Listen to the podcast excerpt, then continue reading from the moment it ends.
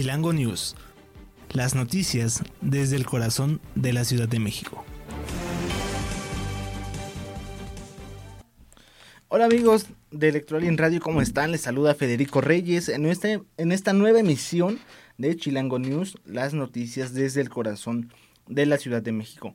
Les recuerdo que nos pueden encontrar en plataformas digitales como Spotify, iHeartRadio, Deezer y Seno Radio, donde no se pueden perder todo nuestro contenido que tenemos para ustedes y por supuesto nuestras redes sociales.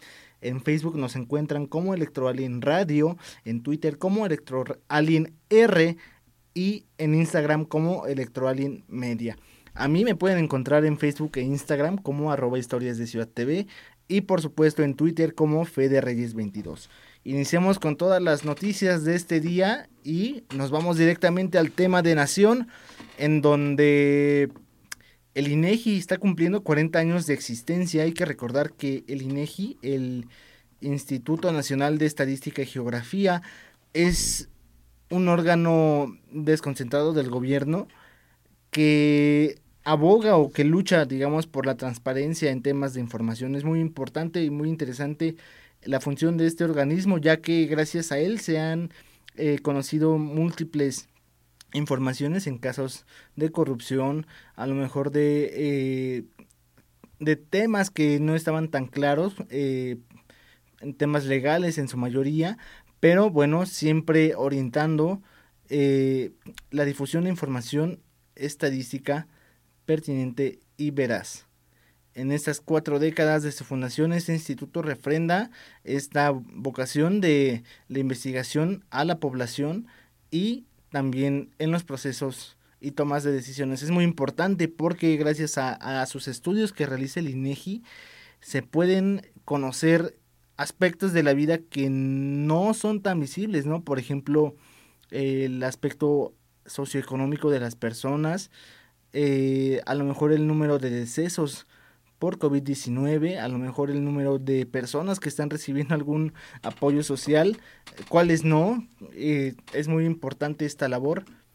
Y bueno, a 40 años de vida de ese instituto, eh, se ha dado información de el año 1983 y hasta este 2023 la información, bueno, se da a través de programas de los cuales pasaron de 24 a 119. Por ejemplo, eh, los censos que levanta el INEGI incrementaron de 3 a 21 y las encuestas pasaron de 3 a 56. Es una labor muy, muy, muy eh, laboriosa, por, valga la redundancia, muy desgastante. Imagínense estar recorriendo todo el país para conocer eh, la opinión y y la información que tienen las personas, ¿no? Tanto aquí de la Ciudad de México, a lo mejor a estados pues ya muy, muy alejados, en zonas serranas, en zonas eh, que déjenme, les digo que no hay ni electricidad ni wifi, entonces eh,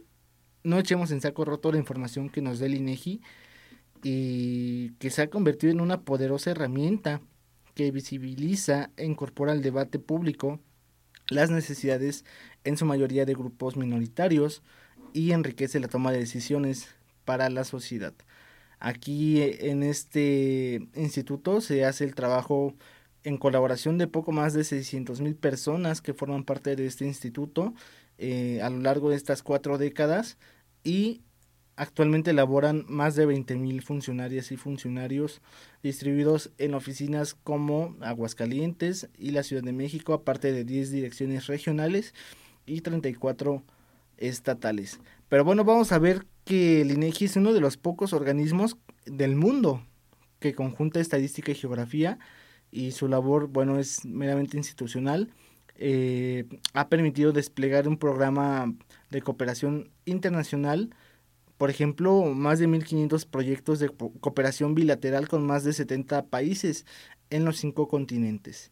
Vamos a ver cómo se desarrolla esta funcionalidad del INEGI que para mí, les repito, estoy encantado con, con este servicio a la sociedad que nos dan, ¿no? Nos permite conocer el otro México o cosas que ni siquiera nos imaginamos. Pero bueno, ahí está los 40 años del INEGI. Esperemos que sea un instituto que siga cumpliendo con la funcionalidad por la cual fue creada de dar a conocer temas de interés para la población. Ahora vamos a la segunda noticia y la siguiente noticia que es en torno a pues eh, estas irregularidades que se dan por parte de algunos jueces y, magistrados, ¿no? Que hay un poco de tendencia a favorecer o pareciera que favorecen a algunos eh, personajes, ¿no? En este sentido, bueno, el subsecretario de Seguridad, el general Luis Rodríguez Bucio, exhibió a cuatro jueces eh, que han manchado su, su historial igual en cuatro ocasiones al liberar a sujetos considerados como objetivos prioritarios para las autoridades. En su primera participación en la conferencia mañanera, eh, presentó el informe Cero Impunidad, en el cual indicó que el caso de Mario Alberto N., uno de los líderes del cártel del Golfo acusado de delincuencia organizada, narcotráfico y portación de armas, es eh, pues ahorita tendencia porque el juez determinó que no había pruebas suficientes contra eh, Gregorio Salazar, detenido en el Estado de México, y señaló que las declaraciones de los policías que realizaron la detención en donde hubo pues droga y armas de fuego no tenían peso para la acusación. O sea, esto es increíble. Están agarrando a un personaje con droga y con armas de fuego y lo dejan ir eh, en vez de investigarlo, ¿no? o sea, ¿de dónde sacó estos eh, objetos, ¿no? De, de, armas, esta mercancía ilegal, ¿cómo la consiguió? ¿Qué hace con ella? No, o sea, lo soltaron. Y pues también es el caso de Leticia N., doña Leti, señalada como la presunta líder del cártel de Cancún, que fue absuelta por el juez Daniel Ramírez, también junto a su hijo, al hijo de doña Leti, los cuales fueron acusados por delincuencia organizada y narcotráfico, pero también fueron liberados. Eh, se determinó que no había pruebas suficientes en su contra y no se consideró que el individuo, bueno, pues está relacionado con otras cuatro acusaciones. Eh, no sé qué hayan tomado en cuenta, pero yo sin ser especialista en temas legales, considero que si tienes ahí algunas pruebas, pues de dónde salieron, ¿no? ¿Qué ibas a hacer con ello? Está señalado en otros asuntos eh, de presencia ilícita. Bueno, pues vamos a investigar, no te voy a dejar libre, ¿no? Y también, bueno, pues otro caso es el de Ramón L., el Moncho o el R1, quien presuntamente es lugarteniente del cártel Jalisco Nueva Generación y fue liberado por la juez primera de distrito Yolanda Chávez pese a estar relacionado con señalamientos de delitos graves como delincuencia organizada y narcotráfico. Pero bueno, pues el funcionario federal señaló que en 2020 fueron detenidas 1.090 personas por secuestro y únicamente se dieron 1.202 eh, sentencias por este delito. Vamos a ver, este, pues en qué acaba, ¿no? O sea, tenían tenían 1.202 sentencias para ese delito, pero aparte fueron detenidas 1.090 personas. Vamos a ver qué pasó con esas detenciones, ¿no? Si siguen ahí en su proceso, si ya los dejaron libres. ¿Ustedes qué piensan, amigos que nos están escuchando, sobre la, la actuación de las autoridades mexicanas, de los jueces, de los policías, es todo un tema, ¿no? No sé si ustedes hayan tenido alguna experiencia personal, pero pues no sé, pareciera que es más grave una multa de tránsito, ¿no? O a lo mejor que ya saben la típica que te detienen, te agarran para revisarte tus documentos, que todo esté en regla y parece que eso está más penado, ¿no? Eh, eh, que este tipo de actos ilícitos de delincuencia organizada. Esto es la impresión que me da. ¿Ustedes qué, qué opinan? Coméntenme, por favor. Y bueno, pues vamos a pasar a la siguiente noticia. Y es que el presidente López Obrador dijo que no se va a prestar a la manipulación. Esto en referencia a que un periodista pidió que se le atienda a la mamá del Chapo Guzmán.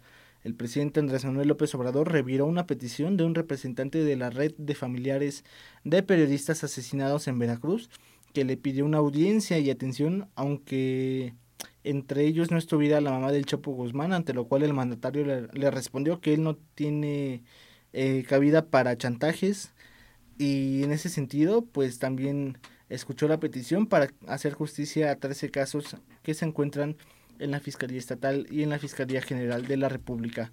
Estos casos siguen en presunta impunidad y algunos datan incluso desde el 2011, a lo cual contestó que reconoce el interés del periodista, pero se mostró algo disgusto con el señalamiento que le hizo en referencia al saludo que le dio a la mamá de Joaquín Guzmán Loera en 2020 en Badiraguato, Sinaloa. Y es que este es un tema eh, que le suele pasar a muchos políticos, a muchos famosos, a muchos artistas.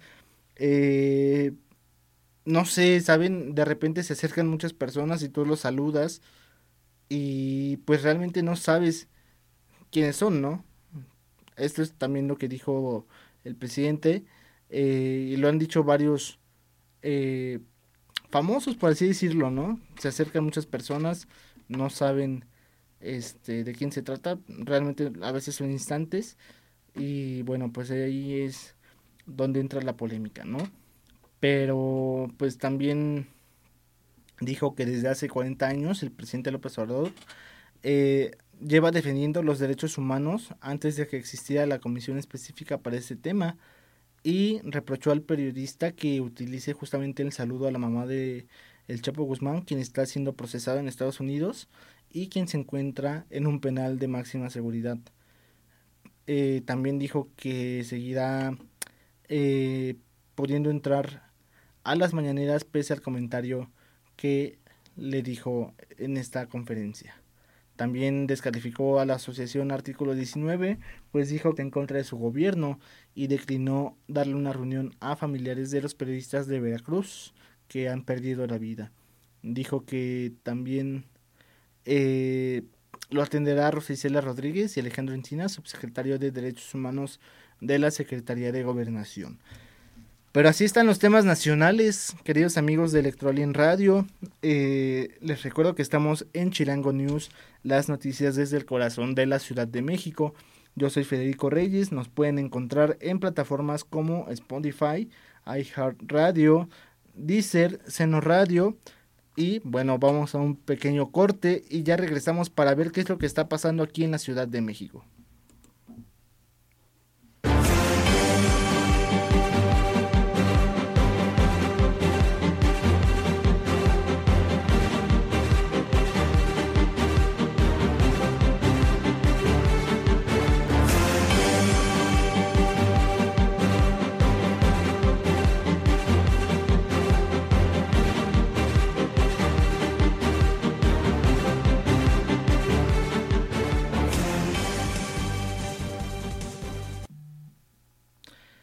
Estamos de vuelta amigos de Electoral Radio en Chilango News. Les recuerdo nuestras redes sociales para que nos busquen.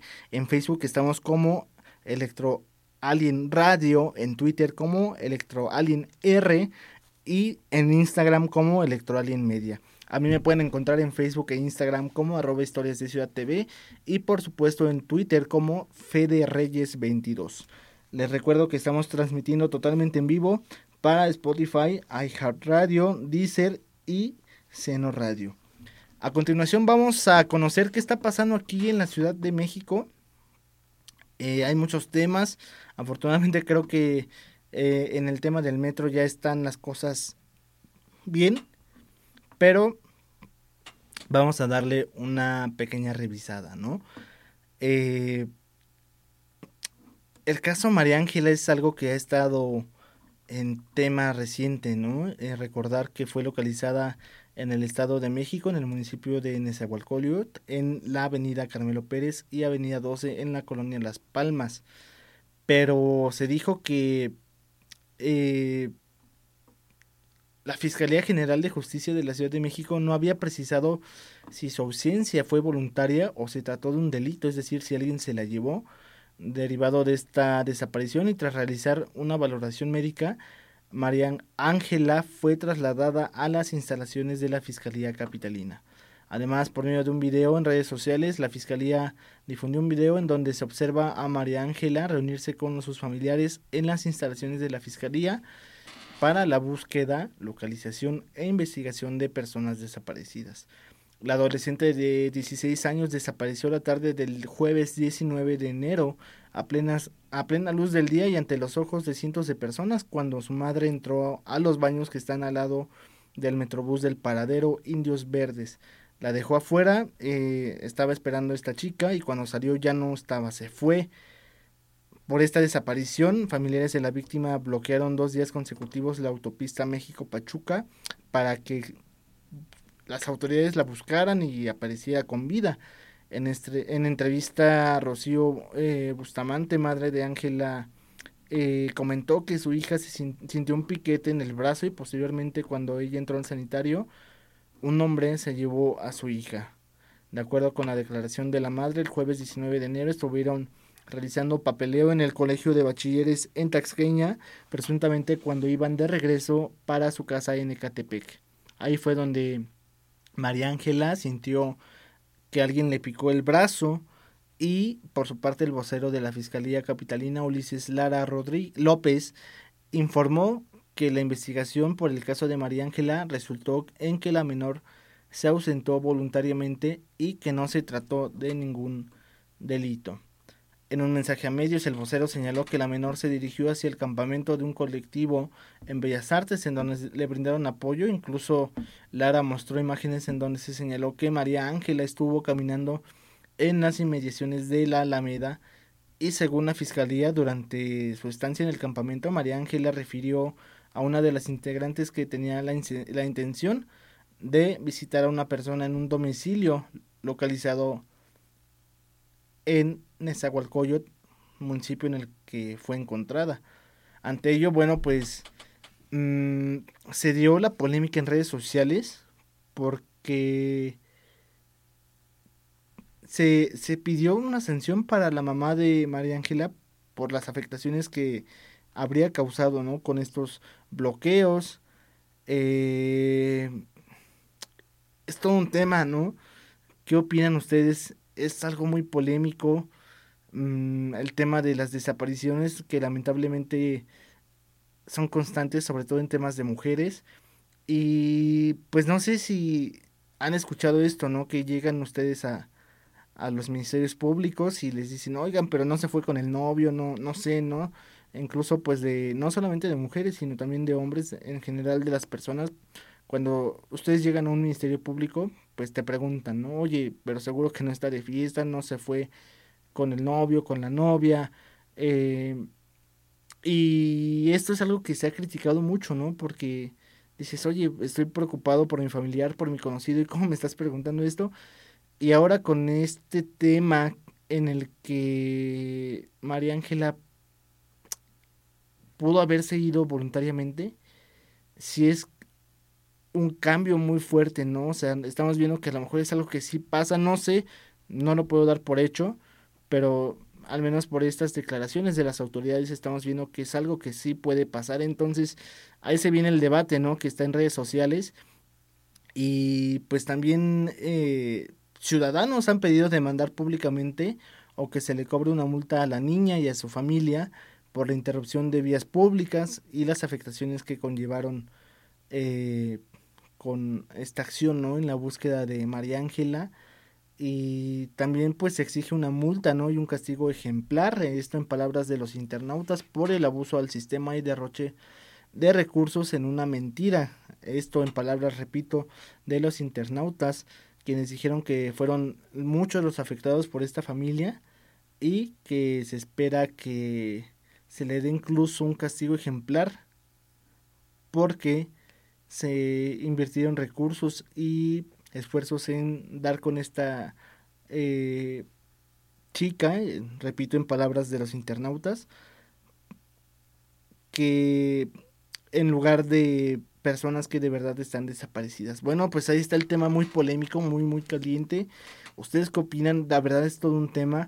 Mm, Híjole, y es que es algo muy difícil. Creo que lo importante aquí es la comunicación, eh, pues entre las familias, ¿no? Los conocidos. no sé, no sé qué pudo haber pasado, a lo mejor siguiendo la teoría que dieron las autoridades, se fue por su cuenta, pero pues oye, yo creo que incluso pues le pudo haber pedido permiso a la mamá, no sé, alguna, no sé qué haya pasado, pero lo que sí les, les puedo recomendar es el tema de la comunicación. Y de hecho los invito a que lean eh, mi más reciente columna donde les doy algunos consejos en temas de seguridad para redes sociales en, en caso de alguna emergencia para que podamos localizar o ser localizados en, por, por, medio de nuestros dispositivos móviles, específicamente con ayuda de WhatsApp y Gmail.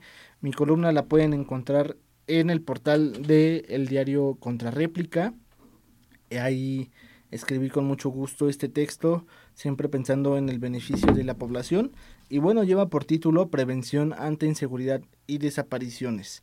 Espero la puedan leer para justamente eh, que podamos entablar un diálogo, ¿no? Ahí complementar ideas y que me comenten qué piensan sobre este tema. Y bueno, ya para finalizar el bloque de la Ciudad de México, ayer les comentábamos justamente que iban a iniciar un operativo para regular a motociclistas. Y es que es todo un tema, también un relajo eh, desde mi punto de vista, creo que sí necesita haber un orden con los motociclistas, mmm, especialmente en que lleven cascos de seguridad, que respeten los lineamientos de tránsito, que no se anden pasando entre carriles. De verdad no sé si a ustedes les ha pasado, pero para los amigos que son automovilistas no me van a dejar mentir. Hay ciertos puntos ciegos, sobre todo en el en el arco que une las dos puertas de los coches, si son de cuatro puertas, que no puedes ver ni con los espejos, ¿no? Igual al término del coche hay una parte que no puedes ver ni por los espejos. Pues yo no sé de dónde salen los motociclistas, pero se meten, se salen y es algo riesgoso, ¿no? Por ejemplo, pues en mi caso yo ya estoy consciente que si voy por alguna zona que transito constantemente, ya tengo esa eh, esa eh, manera de conocer que puede salir un motociclista y extremo pues la visibilidad, ¿no? Me fijo más, pero cuando son zonas desconocidas o realmente que van a altas velocidades es imposible verlos y me parece que sí estaría muy bien regularlos les digo en ese tema de que respeten los señalamientos de tránsito, respeten los límites de velocidad, los carriles, ¿no? También de, de, repente pasan y van esquivando a los coches, le pegan a los espejos. Realmente creo que está muy bien que se hagan estos operativos a cargo de la Secretaría de Movilidad, el, el cual, bueno, justamente busca fomentar la conducción segura y principalmente salvar vidas en la Ciudad de México. Derivado de estas acciones se sancionaron a nueve personas por no portar casco, 85 infracciones y 52 remisiones al corralón por falta de documentación, porque también luego no traen ni placas, ¿no? Se meten en el carril del Metrobús, un tema. Pero también, bueno, se aplicaron 689 entrevistas eh, con pruebas para medir el alcohol y también se detuvieron a personas por exceder los límites de velocidad y de alcohol. Pero bueno, se, en estas jornadas básicamente se inspeccionan a los conductores en temas de licencia de conducir, este, revisan las placas, examinan los permisos de circulación, que tengan el casco y que no lleven a más de dos personas, evidentemente, porque sí pasa, y que no viajen también menores de 12 años, según con el reglamento de tránsito. Pero bueno, vamos a otro pequeño corte y regresamos con los temas del mundo. Yo soy Federico Reyes y esto es Chilango News.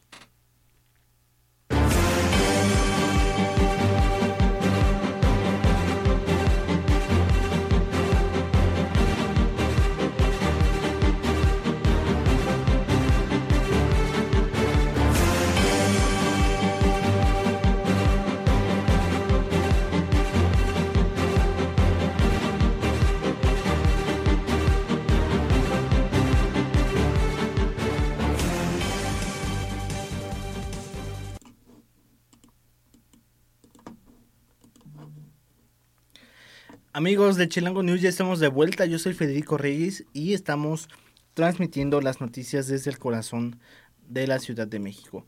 Les recuerdo que nos pueden encontrar en plataformas digitales como Spotify, iHeartRadio, Deezer y Seno Radio.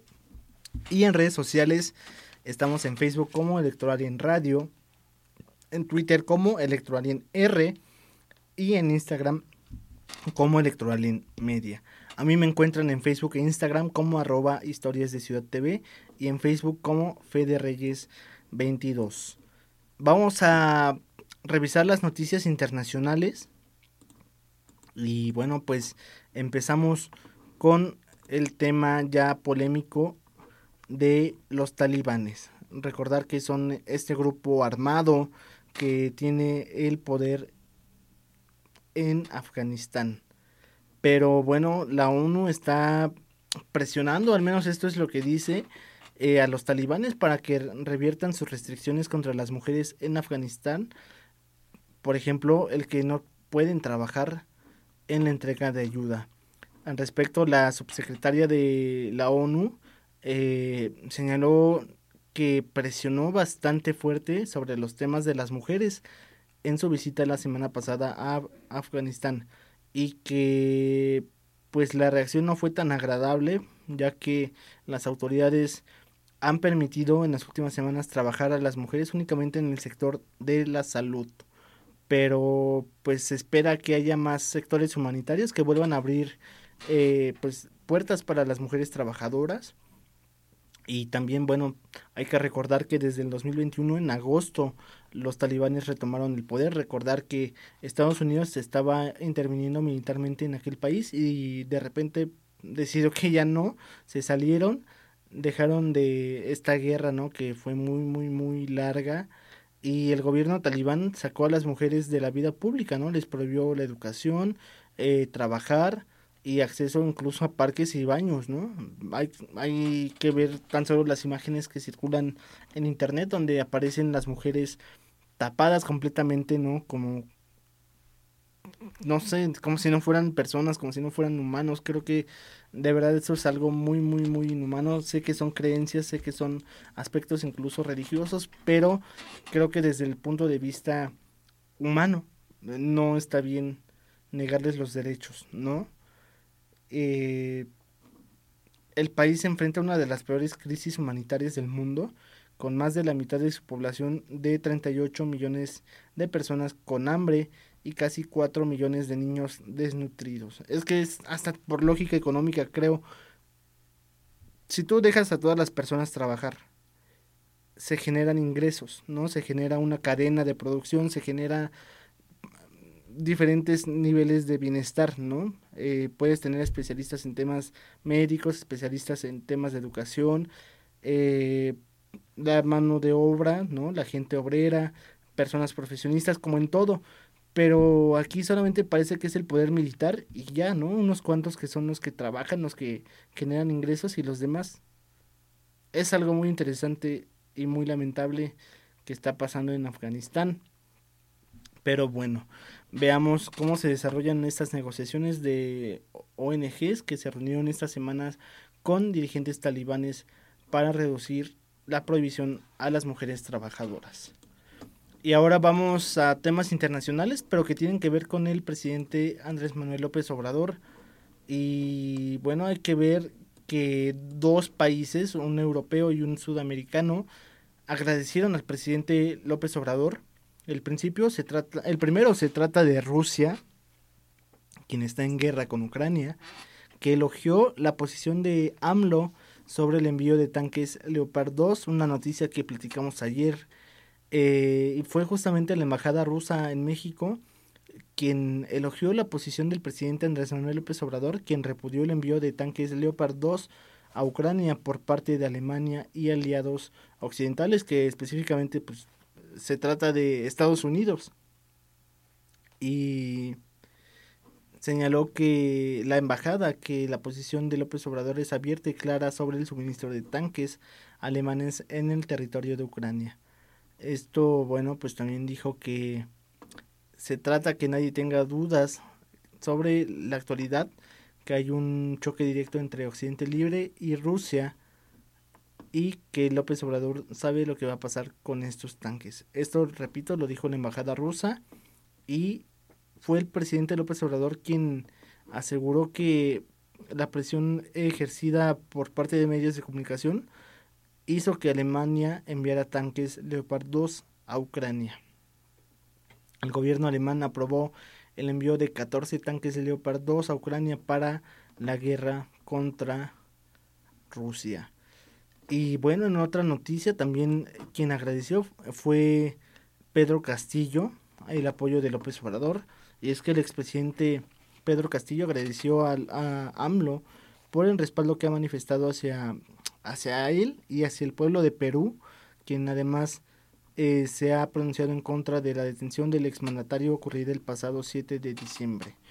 Dijo que más pronto que tarde estarán juntos eh, los peruanos construyendo un país lleno de esperanza. Por su parte, López Obrador dijo en la CELAC que se suscribieran de manera conjunta en un comunicado para el cese a la represión en contra del exmandatario peruano, así como su pronta liberación. Eh, también señaló que las protestas, bueno, eh, que las protestas eh, contra el gobierno de Dina Boluarte, bueno, pues han sido en favor del presidente Pedro Castillo y que se está reprimiendo al pueblo, por lo que pidió un cese de la represión, un diálogo y que el pueblo decida a través de una elección y no por medio del autoritarismo. Hay que recordar que en Perú eh, el gobierno de Dina Boluarte está siendo criticado fuertemente por su propia ciudadanía, ¿no? Quien ha estado eh, oponiéndose a su gobierno y que pide igual elecciones, ¿no? Eh, hay que recordar que Perú ha tenido muchos presidentes en esos últimos años, eh, como es el caso de Pedro Castillo, no duran ni un año y es justamente el Congreso quien los quita y los pone, ¿no? Es un tema muy polémico. Habrá ahí alguien que maneje el Congreso, no sé, por ahí señalan a Estados Unidos, directamente el presidente López Obrador ha dicho que se trata de Estados Unidos quien trata de romper, digamos que este bloque mm, de izquierda, ¿no? Este que se está formando en América Central y Sudamérica, pero bueno, vamos a ver cómo se desarrolla eh, la detención de Pedro Castillo y si se realizan unas nuevas elecciones. Llegamos al final de esta emisión. Les agradezco mucho por habernos escuchado. Les recuerdo que nos pueden encontrar en Spotify, iHeartRadio, Deezer, Seno Radio. Esto es Chilango News. Yo soy Federico Reyes. En redes sociales me encuentran como arroba historias de CB en Facebook e Instagram y en Twitter como Fede Reyes 22. Para la estación de radio en Facebook nos encuentran como Electroalien Radio, en Twitter como Electroalien R y en Instagram como Electroalien Media. Llegamos al final de este programa emitido este jueves 26 de enero. Que tengan un excelente día y nos estamos escuchando el día de mañana.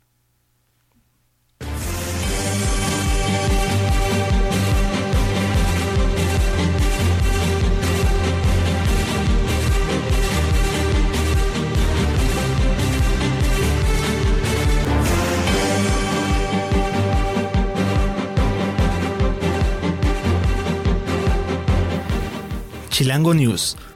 Las noticias desde el corazón de la Ciudad de México.